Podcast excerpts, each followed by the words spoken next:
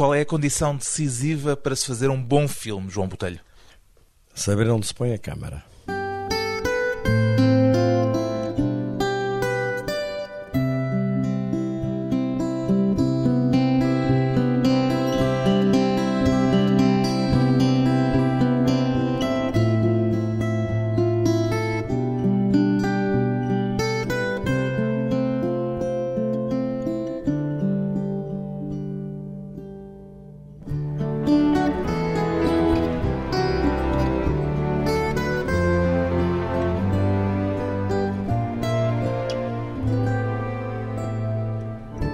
Botelho, 59 anos, cineasta. Que parentesco diria que existe, João Botelho, entre o cinema e a literatura? Eu recebi no outro dia uma carta muito engraçada da filha da Agostina, mas ditada pela Agostina, que há uns meses, é que ela ainda teve a oportunidade de, de ver o filme. Eh, a carta era muito querida e dizia que ela se tinha comovido e tinha uma excelente frase, que era que não há incompatibilidade entre o cinema e a literatura. Pelo menos não eram incompatíveis. E é o parentesco que há, é tratar a literatura como matéria, como se pode tratar o, vento das árvores, um gesto de um ator, um olhar, levá-la a sério no cinema. Não é a mesma coisa, é outra coisa, mas é uma matéria que permite, como outras, como a escultura, como a pintura, como a representação, como o teatro, como a poesia, utilizar as frases para criar emoções e sentimentos. Dizer de um filme que ele tem algo de literário, para si é um elogio? É, não sei se é pode ser um elogio, pode ser um, uma coisa apreciativa, mas acho que a literatura é uma arte nobre. É muito mais aberta que o cinema. Posso, numa frase literária ou numa descrição de um personagem que está vestido com fato verde com cabelo escuro, esse escuro pode ter 70 nuances, o verde pode ter 500 nuances, e ainda me permite imaginar qualquer coisa. Um personagem de bigode pode ter 10 feitios de bigode, uma personagem bonita pode ser 500 modos de beleza. Portanto, no cinema há qualquer coisa que fica resistado e fixo. E, portanto, é mais limitado. A literatura é mais aberta, é sempre mais aberta que o cinema.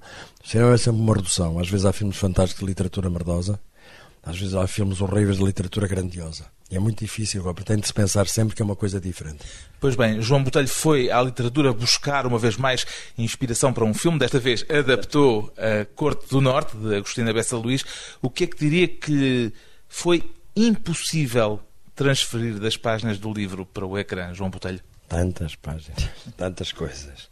Fiz um trabalho de corte e cola. Há poucas frases no filme que não sejam da Agostina. A única que é minha mesmo é a primeira, que diz: Ouçam a minha voz e sigam-na para que não se percam, porque se trata do enigma e dos seus ornamentos. Isto já é da Agostina. Como sabe, esta história é assim: o filme veio ter comigo. Salvou uma vida de várias razões e eu devolvia esse salvamento da vida com várias homenagens. Uma... Salvou-lhe a vida? Sim, sim. Explique lá Cinematográfica, isso. sim. Porque eu vinha de um pesadelo, vinha de uma coisa... Corrupção? Da corrupção, portanto eu tinha sido um bocado rejeitado pelos meus colegas artistas que achavam que eu não me devia meter eh, numa tentativa de arte popular. Depois, como o filme ficou um pesadelo, não assinei e, portanto, fui rejeitado pelos meus colegas do comércio e fiquei sozinho. Ainda bem que tinha a Corte do Norte na mão para fazer, para me poder vingar do desastre. É uma espécie de expiação de, de, de pecados? Não, de expiação. De, não é de pecado, mas de, de, um desastre. Porque o filme A Corrupção, a minha versão, não era, não era um grande, grande filme, mas era um bom filme. Era sério, era um filme de duas horas, tinha dez minutos de música e era uma coisa séria sobre Portugal. Mas de repente fiquei despossuído da minha ideia de cinema e passou a ser um pesadelo e uma coisa abjeta. E então, este filme, como sabe, A Corte do Norte, era um grande sonho do Zé Álvaro José Álvaro Moraes, José Álvaro Moraes que faleceu entretanto. O último dos cineastas românticos em Portugal, mas tinha uma ambição desmedida, era um filme caríssimo na versão dele, era um filme impossível de fazer em Portugal. Eu era muito amigo dele e ele uma vez mostrou-me 30 páginas sublimes que depois, entretanto, perdeu e a versão que me chegou era uma versão impossível de ser feita. E nem era assim muito interessante. Portanto, teve de reduzir o guião. Não, refiro todo, deitei fora aquele, fui para o livro e fiz aquilo em quatro épocas só, concentrado, que aquilo era quase ano em ano, os barcos eram verdadeiros, as comitivas verdadeiras, os barcos tinham 500 pessoas, os barcos uh, traziam uma comitiva enorme, etc. Era um filme mais do lado do Visconti do que do outro lado qualquer. A que é que e sentiu a obrigação de ser fiel quando fiel leu o livro? A ideia principal da Agostina, ao Zé Álvaro. A ideia de enigma? Não só de não. A ideia fundamental que está no, no romance da Agostina, que é um puzzle, é a ideia que a arte é maior que a vida. Ou seja, é, Acredita nisso? História? Acredito, acredito, acredito e defendo. Porque a arte é sempre um exemplo. O cinema nunca é, quando é bom, é sempre acima da vida. É, ou pode ser abaixo, às vezes. Nunca é a vida, é uma coisa falsa. A relação verdadeira do cinema é o que se estabelece entre o que se passa no ecrã e o espectador. Tudo o que se passa no ecrã é falso. Agora, o que é verdade é a relação de sentimentos que se estabelece entre o que se passa no ecrã e o espectador. E a arte, o que é engraçado nesta história, porque é uma história de uma pequena prostituta de Benfica, com o Garrete, invenção da Agostina. Com o Garrete descobriu e transformou numa atriz, que depois tem uma vida, casa com o tipo mais rico da Madeira, abandona a sua arte de representação, tem uma vida burguesa, quase aristocrática, chama-se a Baronesa da Madalena do Mar, na Madeira. Quer ser uma espécie de Sissi Não, não. na não. Madeira. E depois, não, não quer, não quer. Ela não Só quer ser- Ela é uma, uma aristocrata. Ela coisa. imita a Sissi. encontra- Pelo menos o no romance é muito claro isso, e acho que no seu livro também, em certo sentido, está. Agostina, o gênio da Agostina, porque ela partiu de uma atriz verdadeira chamada Emília das Neves, que está ali, na- tem ali um busto. Quer dizer lá. que a Emília de Souza É, tem, é uma Emília das A Neves. Emília das Neves, que é a maior atriz do teatro português do século XIX.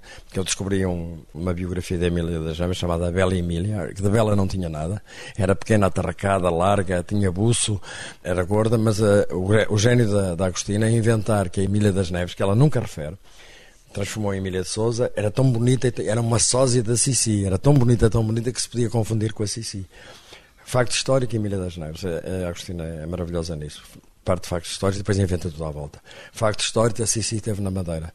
E, portanto, ela juntou a ideia da Emília de Souza, Emília das Neves, estar na Madeira naquela altura e confundirem na rua uma com a outra. Não é? E ela fazer por isso. E ela fazer por... Não, e ela tentar imitá-la ainda mais. Pronto, Que é ela queria, que é nesse engraçado sentido, é que queria ela já está, ser a- a já está ela já está na Madeira com filhos, dois filhos, com uma vida confortável, tudo, e de repente o facto de encontrar uma pessoa rebelde, que a Sissi, para além de ser bonita, era a pessoa mais rebelde da Europa na altura, que rebentava as convenções todas, não tinha roupa interior, andava a cavalo, comia com os pobres, odiava a aristocracia, odiava a Casa Real da Áustria, odiava dormir com o marido, odiava. e portanto era uma, li- uma libertária, e a atriz. Rosalina de Souza, que já tinha mudado o nome para esconder o passado, ao chocar-se com a Sissi, resolve inventar um desaparecimento, inventa um suicídio e desaparece. E abandona filhos, família, tudo, vai para o norte da ilha e inventa que se atira de umas falésias. Depois vai-se a descobrir, é isso ao longo de 100 anos, e o puzzle é O construído. puzzle e o enigma do filme é esse, filme justamente. É que vai-se a descobrir que veio para o continente ser a maior atriz de teatro português que existe. E aquela história das 200 e não sei quantas representações, no total, quantos, 800 e tal autos, está na biografia da Emília Isso das é a tal Neves. Emília das Neves. Emília das Neves, aquela história da pateada, se até para os pobres podem atirar mais, que é maravilhosa, não é uma invenção da Agostina. Está na biografia da Emília das Neves e é uma coisa que aconteceu no Porto. Eh, Percebe? Portanto, Foi buscar a a biografia. biografia que a Agostina utilizou, porque ela utiliza essas coisas, não revela as fontes, mas estão lá. E, portanto, esta ideia de que uma pessoa abandonar as convenções todas burguesas, sociais, para se dedicar à arte é uma coisa maravilhosa. Houve algum perigo que tentasse conscientemente evitar nesta adaptação? Não, o perigo que havia era tentar eh, fazer eh, com pouco dinheiro uma coisa ambiciosa, ou seja, seguindo o lema do Sr. Oliveira, que é quando não há dinheiro para se filmar a carruagem, filma-se a roda. Mas filma-se bem a roda. Ele filmou a roda. Ah, Essa é uma experiência da roda do dia do desespero, dos sete minutos, com uma carta maravilhosa do Camilo. Portanto, a ideia é tentar fazer de um modo asceta uma coisa que não seja, como é que se diz, deslocada em relação quer às épocas, quer às roupas, quer aos tempos, quer à representação, etc. Portanto, a ideia era tentar adaptar de uma maneira o mais barato possível, sem trair o romance, sem trair os diálogos, sem trair... Isto é inspirado, o filme é inspirado em duas coisas fundamentais. Uma, na palavra da Agostina. Só na Europa que se pode ter uma voz chamada fora de campo, voice-over na América é permitida nos policiais e normalmente é uma voz interior, aqui é uma voz exterior, é uma voz da narração. E eu posso fazer isso respeitando o texto da Agostina. Os diálogos, muitos dos diálogos são roubados ao discurso indireto da Agostina transformados em diálogos. E a outra a fonte de inspiração é a Luz do Caravaggio, que é um quadro que, que está no romance, não como sendo o Caravaggio, mas como sendo qualquer uma reprodução de um maneirista qualquer imitar um italiano. Mas eu encontrei o quadro do Caravaggio correspondente. É evidente que é uma fotocópia, uma impressão digital que está na parede e eu quero lá saber. Mas a ideia dessa luz marcou-me o filme todo. Marcou-me o filme e marcou-me a palavra da Agostina e essa luz, a luz do chiaro oscuro do Sr. Caravaggio. Diria que a Corte do Norte é uma história sobre a força das mulheres. É, é porque uma das coisas, por exemplo, que a Agostina às vezes embirrava com o Manel, que faz adaptações maravilhosas, mas o Manel, o Manel tem uma constituição humana e de consciência em que acha que os homens são grandes e as mulheres são umas perversas que os destroem. A Agostina é o inverso disso. É, os homens são débeis, fracos e frágeis e as mulheres é que arrastam o mundo. As mulheres é que são é que têm o exercício do poder, da crueldade e da libertação. Deus nos livros dos desejos, da, mulher. da mulher. E ela escreve muito bem isso. E, por exemplo, no Zé Álvares é tudo muito mais romântico, no meu caso é muito mais cruel.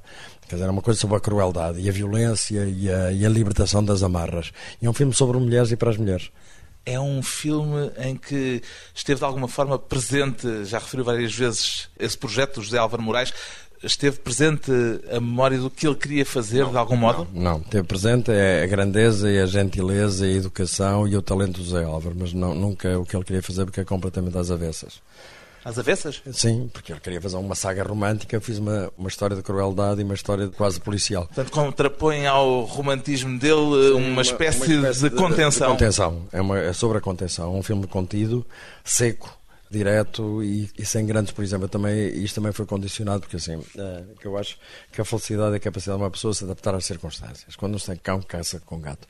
E, portanto, eu não tinha meios, por exemplo, 90% do filme é filmado no, aqui no continente. Quer dizer que aquilo não é madeira? Não, não, não os exteriores são. Exteriores. Eu quase a não, a não ter dinheiro para os fazer. E foi o, a comissão dos 500 anos do Funchal que me permitiu levar uma equipa reduzida e dois atores à madeira. Porque senão nem os exteriores da madeira tinham. Mas, por exemplo, a casa, a grande casa da, da madeira é em Guimarães. Porque eu tive sorte que tinha hortênsias.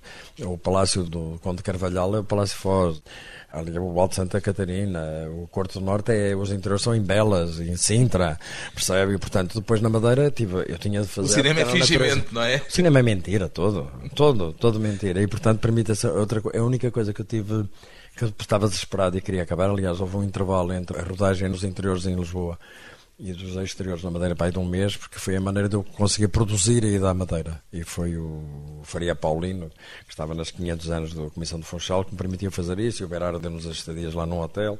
Mas era uma equipa muito reduzida. De qualquer maneira, são 17 minutos no filme e são decisivos.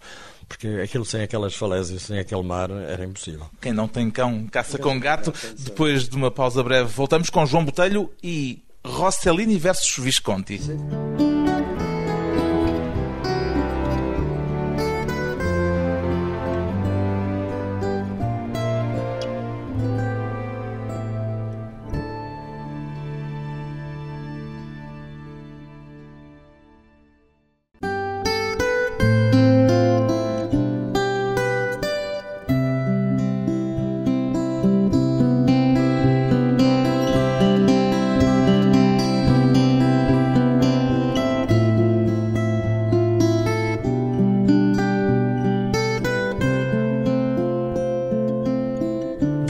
Conversa com o cineasta João Botelho, realizador do filme A Corte do Norte. Ainda diria hoje, João Botelho, viva Rossellini abaixo, Visconti? Não digo abaixo, digo que são coisas diferentes. Mas já disse abaixo. Já disse abaixo pelo seguinte, as pessoas devem escolher as famílias com quem podem... Sei lá, eu não posso dizer eh, que o Wells não é um gênio, mas eu prefiro o Ford. Não posso dizer que o Visconti não é uma coisa extraordinária, mas eu prefiro o Rossellini. Foi um dos seus lemas da juventude sim, enquanto não, cinéfilo? Sim, eu, essa de... Sei lá, o Mizoguchi, o Mizoguchi é grande, mas eu prefiro o Ozu, percebe? E prefiro o Dreyer, e prefiro o Bresson, percebe? Prefiro os ascetas, porque pequenos... Eh, eu não tenho os meios que me permitam ter ambições a ter outro tipo de família. Tenho de escolher a família que me permite. E o Rossellini inventou uma coisa e foi o pai das dos chamados cinemas nacionais, da novela vaga, do cinema novo alemão, do cinema novo brasileiro e do nosso cinema. Não porque a gente imita o Rossellini, nem o gênio do Rossellini, mas porque nos ensinou uma coisa que é grandes ambições com poucos meios. Percebe? Aquela história de quase uma câmara reduzida, uma equipa pequena, som direto, percebe? E ao mesmo tempo filmar milagres. Quer dizer que o cinema é? português é só ter, filho só de é Rossellini. Filho, claro que é. O cinema português que eu gosto é filho de Rossellini, porque inventou. Eh, nós não temos meios de produção. Eu não posso fazer um filme de ação americano, não posso fazer uma comédia espanhola, não posso fazer um policial francês. Eu tenho de fazer um filme português. E, portanto, eu tenho esses meios para isso. Se eu filmar a minha rua, sei melhor que filmar a sua, que tenho de ir estudar. E, portanto, o Rossellini ensinou-nos isso desde Roma, depois sobretudo a viagem à Itália. Pá, são, são coisas notáveis de pequenos meios e grandes ambições e filmar eh, a grandeza humana com muito pouco material. Eu perguntei-lhe isto porque, em relação à Corte do Norte, se tivesse de se estabelecer algum parentesco, já me disse que caçou com gato, Sim. mas dentro dessa dualidade Rossellini e Visconti, eu diria que este filme será o seu filme mais viscontiano, digamos não é, assim. Não, é pelas roupas e pelas épocas, não sei o quê, mas o modo de filmar é muito acheta. Por exemplo, eu, eu, há brincadeiras nesse filme, de cinema mesmo, assim puro. Por exemplo, há desconstrução das emoções. Que não é nenhuma homenagem à Madame Tussauds, quando eu ponho as Aquelas figuras de cera Não, não é. antes do É momento em que assim. entram em ação, digamos. É dizer assim, primeiro é uma coisa que tem a ver com uma coisa concreta do cinema, que antes do cinema havia a fotografia. Há um personagem importantíssimo neste filme, que é o Vicente Jorge Silva, que, faz, fotógrafo. que, é o, que é o bisneto do grande fotógrafo que fotografou a fotografou, porque antes, naquela época, era a fotografia que registava os acontecimentos. Por um lado é a ideia da fotografia, por outro lado é a ideia que o cinema mexe. Ou seja, as pessoas podem estar fixas, mas a câmara está a mexer. Vejam, isto é um movimento de câmara. Ou seja, eu adoro mostrar a construção das emoções. E depois chega-se à fotografia e depois, de repente, mexe tudo e as emoções aparecem. É como se se animasse de repente Se animasse de todo repente, aquele seja, é uma cenário. ideia, é uma ideia de matéria. Vejam a matéria, porque eu gostava de chegar à abstração dos quadros do, do Rothko e do Pollock e do não sei o quê, que é impossível no cinema, porque o cinema tem sempre qualquer coisa a mexer lá dentro.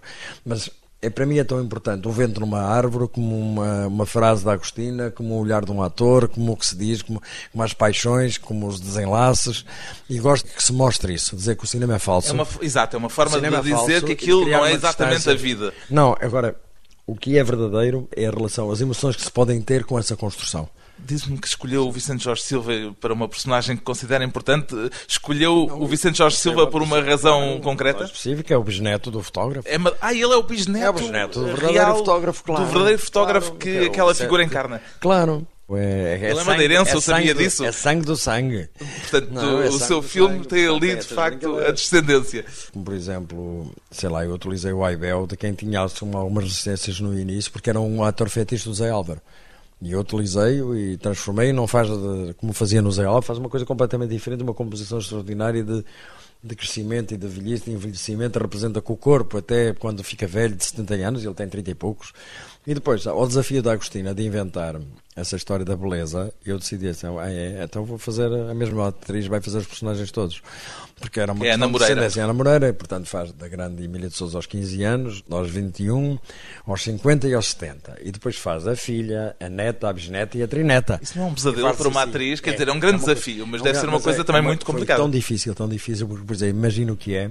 Não é uma questão só de roupas nem de maquilhagem, mas, por exemplo, fazer de manhã a Rosa Mundo, que é anos 60, e depois de almoço fazer 100 anos antes a Emília de Souza. E depois com comportamentos humanos completamente diferentes, com reações diferentes. E epá, foi um trabalho desmedido da menina. A Ana tem uma grande vantagem que é assim, nasceu para o cinema. Há pessoas que nasceram para o cinema, como Maria Cabral, Isabel de Castro, Laura Sobral, que apanha, Isabel Ruta, apanha uma luzinha na cara e transforma-se. Dizer, são pessoas que nasceram para o cinema, que não tem nada a ver com, com formação com ele. Mas É depois um- cinegenia? Pode-se falar de cinegenia? É, que não tem a ver com o teatro, não tem a ver com nada. É uma, a luz, sabem receber a luz. Transformam-se, ficam outras coisas. Mas depois, ao mesmo tempo, teve uma. Por exemplo, a Ana nunca tinha feito grandes papéis no teatro. E faz uma excelente Margarida Gautier, quer dizer, morre de, de hemoptise e faz o teatro tradicional do século XIX, não é? Com, com o exagero do teatro. E ela é uma pessoa delicada e contida, etc. E tinha feito papéis muito de. Papéis grandiosos nos filmes da Vila Verde, mas são papéis ao contrário destes, que eram papéis de uma vítima, de uma pessoa que apetece embrulhar no cobertor, trazer para casa e dar um copo de leite e protegê-la. Neste não, é autoritária, é violenta, é suicidária, é tudo. E portanto isto foi uma composição É inacreditável. Trabalhou tanto, e a Sissi, é- só há uma, vez que ela não entra, quando a Sissi passa a cavalo. E então, e uma dupla, de resto é sempre ela. Não é? Portanto, nesse momento é uma, uma rapariga que está com a roupa dela que passa, mas quando para o cavalo já é ela que lá está. Voltando à questão das dicotomias, falávamos da dicotomia entre Rossellini e Visconti. Falaria de uma dicotomia original, Méliès por um lado, Lumière por outro. Por outro, é, mas este, por exemplo, Ainda faz sentido esta dicotomia? Não, por exemplo, o próximo filme que vou fazer, chamado Livro dos Assossegos, já está mais do lado do Méliès do que do Lumière. Ou seja, Porque tem muita trocagem. então vou pintar vidros à frente da câmara, vou fazer mexer as paredes, percebe? São coisas, ou seja, o cinema não, é uma- não tem regras, é a coisa principal. Não há uma regras para o cinema. O cinema, quanto mais livre, melhor é. Não quer dizer que seja bom ou mau, não me interessa. Por exemplo, este filme eu acho que é dos filmes mais bonitos que eu fiz. Não sei se é bom. É bom se daqui a 20 anos for bonito. Percebe? É preciso passar o tempo para se perceber é se é bom? Decide, é o tempo que decide, não é ninguém. Nem eu, nem os espectadores, nada. É passado 20 anos se eu conseguir ver o filme é porque é bom. E em relação aos seus filmes. Aos anteriores, por exemplo, não teria a conversa acabada ainda acho que é um bom filme. Já passaram 28 anos. Se conseguir ver, quer dizer que há filmes que não consegue ver ao ah, fim de uns anos. Consegue, se consomem mais rápido que o tempo que demora a ver. Os filmes hoje, 90% dos filmes de hoje eu não consigo vê-los duas vezes. 90% dos filmes. Agora é evidente, gosto do, do, Tim Burton quando acerta, gosto do Wes Anderson, gosto de, dos Irmãos Coen às vezes, o último não gosto nada, mas os anteriores gostava. Percebes? Há coisas no cinema eh, contemporâneo que são boas, eu gosto do Kiarostami, eu gosto, olha, vi no outro dia no domingo um filme fantástico um miúdo catalão chamado Alberto Serra, que é do outro mundo e não tem espectadores, já ter durante a vida toda milhares de espectadores. Percebe? No entanto, é uma coisa maravilhosa, portanto, é o tempo que decide. É Ainda faz. faz sentido esta questão das famílias artísticas? Faz, no, não é as famílias, mas por exemplo, acho que neste momento há uma confusão enorme entre o audiovisual e o cinema. Eu faço cinema, não faço audiovisual. O cinema, para mim, é um ponto de vista. É sempre, nunca é o que se passa nem quando se passa. É como se filma. E há famílias que filmam de uma maneira, há famílias que filmam de outra. Quando era miúdo, era radical, gostava de dois cineastas ou três. Hoje gosto de 5 mil.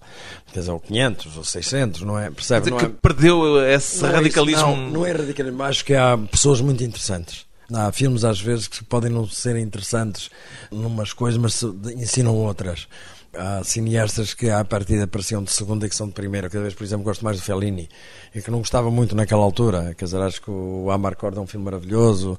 E não gostava porquê? Pá, porque achava demasiado fantasioso, demasiado exuberante.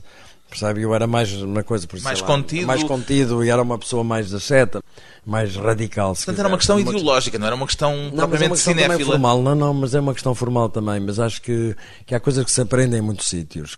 Porque o cinema é, é a posição da câmara, não é o que se conta, nem o que se passa, quando se passa, como se filma, é a maneira de coisa. E depois, por exemplo, com o Oliveira e com os anos, comecei a aprender. Eu antes achava, punha uma câmara e tanto fazia estar em cima como em baixo. Não tanto faz. Se eu a puser em baixo, quer dizer uma coisa, se eu a puser em cima, quer dizer outra. Só um ponto de vista para cada situação. Mas está sempre consciente do que quer dizer cada um desses gestos? Neste momento, cada vez mais. Cada vez mais. Sei que se fizer um travelling, por exemplo, e neste processo da Corte do Norte, eu tive de me lutar contra um novo meio de filmar que é o digital. Não é cinema, aquilo. Quer dizer, o quê? É uma coisa muito estranha, porque tem, por exemplo, está mais perto da pintura que do cinema. Há interditos no digital. A profundidade de campo vem toda não, não acaba, não termina, está tudo focado. É preciso rebentar toda a luz nos fundos, senão os fundos têm mais, chamam mais a atenção que os atores. É preciso... Foi obrigado a é ir é preciso... para o digital ou foi uma escolha? Não, foi a questões económicas. Mas é possível fazer coisas com o digital e fazê-las bem. Agora, por exemplo, o precisa, Bergman também precisa fez, de muito é? mais luz que o 35, ao contrário do que eu pensava. Por 35 milímetros. 35 milímetros, porque, por exemplo, uma pessoa põe uma luz numa cara, se não, com uma intensidade, se não puser a mesma intensidade nas mãos, não é, fica mais escuro ou mais claro, muda a cor. A cara pode ficar verde e as mãos cor-de-rosa é uma coisa de um rigor incrível para se filmar bem. Por exemplo, camisas aos quadrados, camisas a riscas, interdito. Faz batimentos. É, na televisão movimentos, já se sabe disso. rápidos, com janelas a riscas, impossível. Passar do claro para o escuro muito rápido, impossível. Portanto, tem mais limitações do tem, que a película. tem outras vantagens. Tem outras vantagens. Por exemplo, tem a vantagem decisiva que é mais barato. Segundo, vê-se logo o que fica. Ou seja, eu se tiver uma luz errada, vejo logo no ecrã se está errada e posso mudá-la. Tem a vantagem, por exemplo, de conseguir uns pretos que o 35 é muito difícil de conseguir. O que era escuro é, é melhor no, no digital que no. E depois, Mas disse que já não é cinema. É, outra, é muito perto da pintura, porque o cinema que eu gosto é o cinema da profundidade de campo. Daquela história, uma pessoa, por exemplo, quando se faz um grande plano, onde desfoca atrás, aquilo não desfoca nada. E os seus próximos filmes Exato. não são feitos é, também no digital? É o futuro, porque nós não temos dinheiro para Mas tudo. se puder ah, escolher. Foi, preferia o 35. Por exemplo, uma das coisas que. Mas é possível fazer, porque o digital no interior dia, o interior noite, aguenta-se bem. Exteriores noites razoável. Exterior dia é insuportável. Mas eu tive a sorte na Madeira estar um capacete de nuvens. E portanto consegui a luz difusa que o digital capta muito bem, mas não a luz o ideal era filmar algumas coisas em digital, mas filmar os exteriores dia com 35 e 50 asa.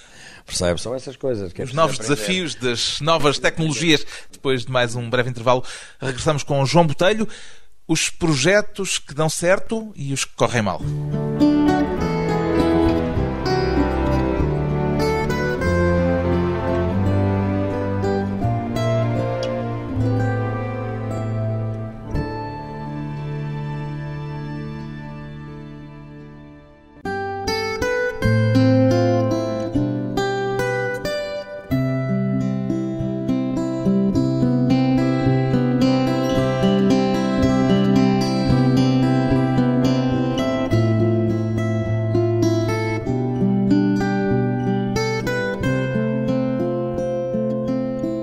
Convidado hoje para a conversa pessoal e transmissível, o realizador do filme A Corte do Norte, o cineasta João Botelho. Sempre vai haver uma versão sua, João Botelho, do filme Corrupção?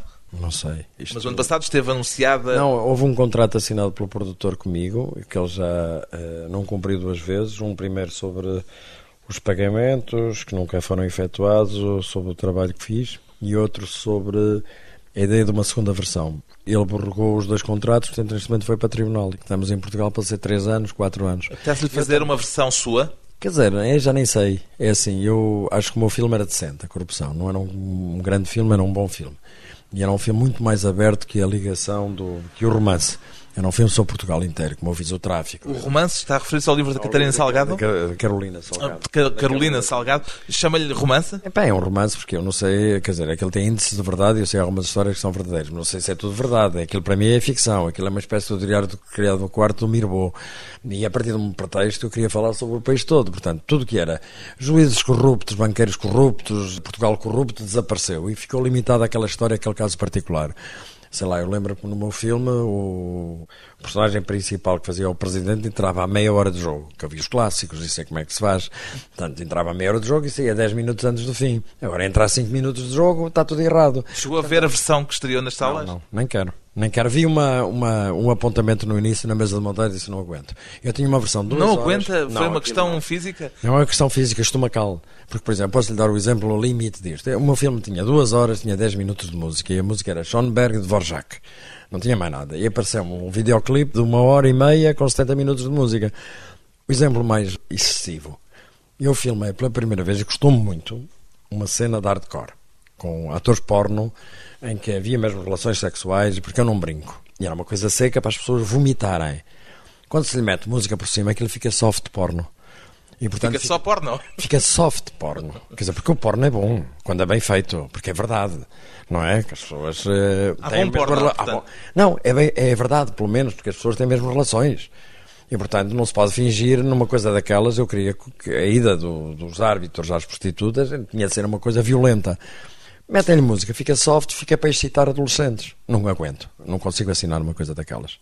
E, epá, e, por exemplo, tudo que era a relação mais interessante entre os dois miúdos contra o mundo, miúdo, jovem polícia, que não existe na história verdadeira da, da Carolina, jovem polícia com Carolina e que acaba com a redenção do amor mais forte que a corrupção, foi tudo destruído. Eu não sei porquê. Está arrependido hoje de se ter envolvido nesse projeto? Não, porque as pessoas não se devem arrepender das, mesmo das coisas más que fazem. Faz parte do crescimento e da aprendizagem da vida. O que é que aprendeu? Aprendi que não posso meter com aquela pessoa mais nenhuma, nenhuma vez. Mas isso é uma aprendizagem não, muito limitada. Não, é limitada. Que tenho de ler os contratos que nunca tinha lido. Não leu nunca... o contrato antes não, de assinar? Não, nunca li um contrato, nem com o Paulo Branco, nem com ninguém, porque a partir do momento que uma pessoa lê um contrato, está a desconfiar do trabalho já não o quero fazer. Portanto, eu, eu joguei aqui numa relação transversal. Por exemplo, durante a rodagem não houve a mínima interferência do produtor. Eu filmei o que quis. Houve a partir do momento em que o filme estava terminado. E, epá, e aí não aguento. Não se pode manipular as imagens dos outros que foram feitas para outra maneira, para outra coisa. Ou então tinham-me avisado de início. Epá, e os contratos, a partir do momento que uma pessoa lê um contrato, está a desconfiar da relação de trabalho. Mas agora já lê. Agora tenho de ler, se tiver a se meter com pessoas que eu não conheço bem. Não é? Eu não sei, para o próximo filme vou produzi-lo sozinho. Estou farto. Percebe? Vou produzi-lo com um amigo e vou produzi-lo, vou ser maioritário na produção, porque quero controlar. Os melhores filmes que eu fiz, produzi-os eu. A Conversa Acabada, O Adeus Português, Os Tempos Difíceis e O Quem És Tu. A senhora, são os melhores. Pois é, há um filme razoável que eu produzi com o Paulo Branco, que é o Tráfico, há um filme assim, assim, que eu produzi com o Paulo Branco, que é o Fatalista. Percebe? assim, mas nesses filmes... casos o produtor também teve intervenção? Não, mas há uma. uma eu sei que, que se eu controlar, sou responsável por tudo pelo bom e mau cá nos filmes. No caso, por exemplo, do Paulo, as cedências nunca foram em relação à, à criação artística, foram em relação ao tempo de rodagem, aos meios disponíveis, aos meios disponíveis cada vez mais apertados, cada vez mais difíceis, cada vez miúdos mais novos que são, são educadíssimos, que sabem muito menos percebe? E as coisas são muito mais complicadas e mais difíceis. Por exemplo, é mais complicado com gente educadíssima que sabe não, um pouco menos é... ou mais complicado com gente que sabe muito não. e tem muita experiência, Depende, mas que complica exemplo, depois muito pode ser, pode ser no set? Melhor, pode ser até melhor com pessoas mais novas que sabem menos e que são delicadas, desde que eu tenha mais semanas para filmar. Desde que eu, em vez de filmar em seis semanas, tenha 12. E aí podemos aprender todos juntos. Não é? Agora, quando uma pessoa tem pessoas dessas, mas precisam de aprender, precisam de, se calhar, quando há só seis semanas, tem de ter profissionais que não falham a cada minuto e a cada hora. E, portanto, é uma relação de combate sempre. O que é que mais Luísa espera no período de rodagem de um filme? As pessoas a abrir a boca. As pessoas, quer dizer, Podem abrir a equipa... a boca. Sim, quando vejo alguém abrir a boca ou a falar de, de almoço no meio de um plano, pá, eu desespero. Ou seja, o, a falta de silêncio neste momento. Eu, quando comecei, quando fiz a conversa acabada, parecia uma igreja. Eu ouvia essa mosca no estúdio. E eram pessoas muito mais velhas do que eu, os técnicos, não sei que, havia um respeito enorme pelo cinema. O cinema era uma coisa quase sagrada. Hoje há muita conversa, há muito barulho, há uma promiscuidade de sons e as pessoas não têm capacidade de concentração. Ou seja, as pessoas. Isso tem a ver com, com o, mundo, nosso tempo? Com o mundo, com o mundo. As pessoas não têm capacidade de concentração, as pessoas são capazes de estar 10 horas a conversar numa, numa fila para ir ver uma exposição, não se conseguem concentrar mais dois segundos num quadro. Quer dizer, o mundo mudou.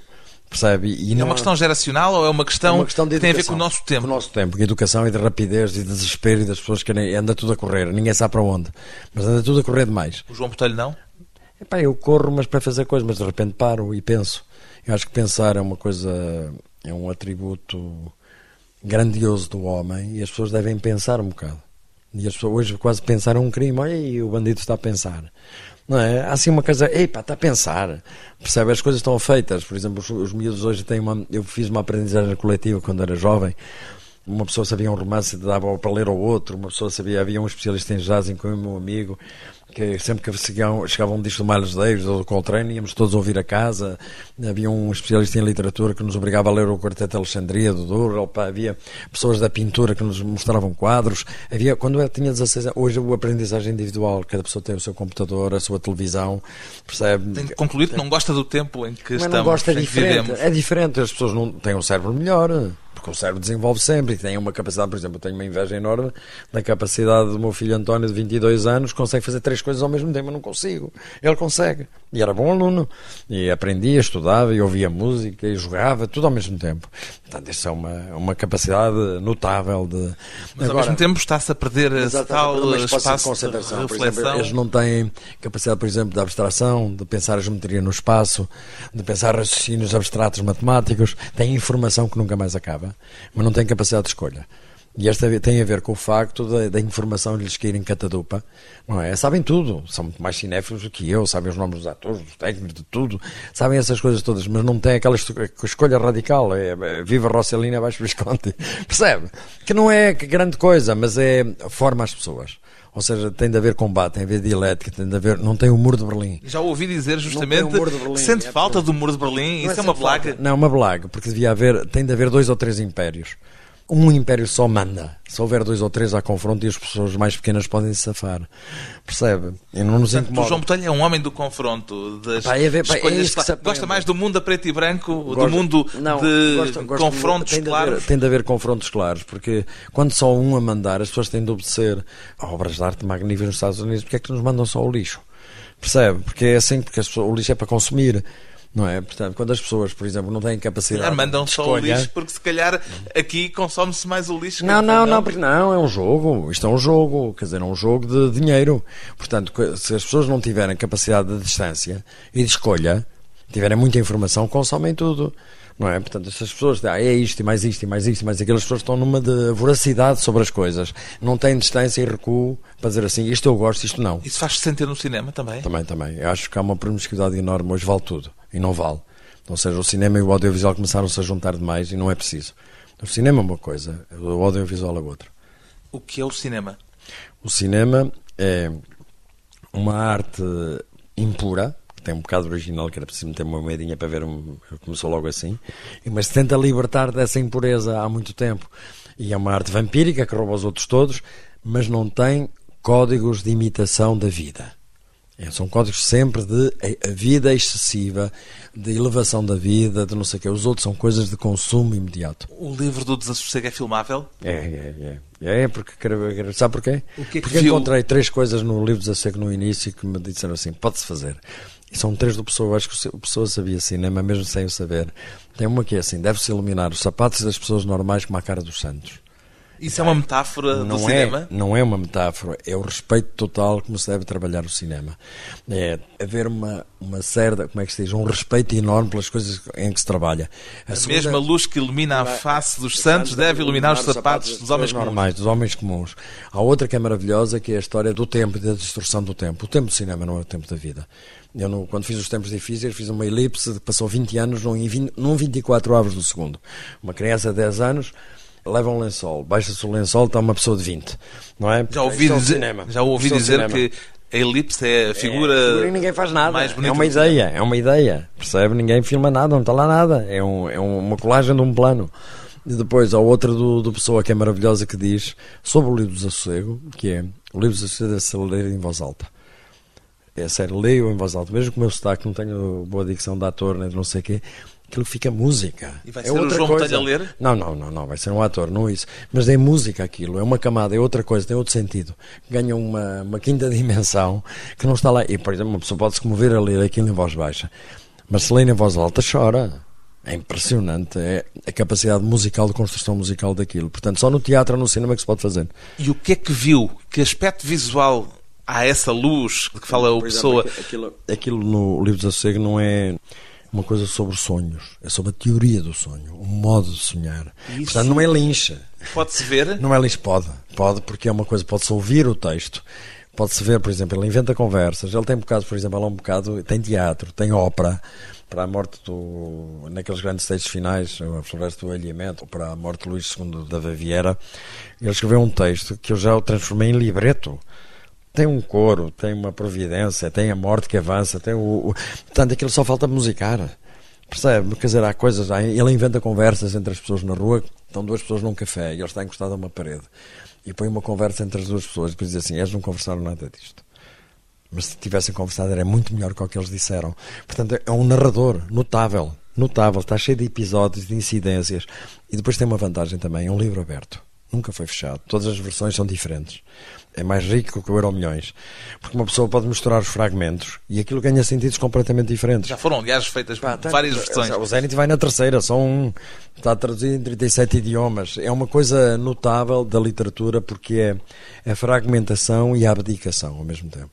E é uma coisa sobre o isolamento e sobre a criação. E é Isso bem. é cinema. É cinema. E é, eu vou fazer o meu livro do Desassossego, que chama-se o filme do Desassossego, mas vou fazer a minha escolha, que, por exemplo, no meu filme passa-se em três dias e três noites. Inventei-o.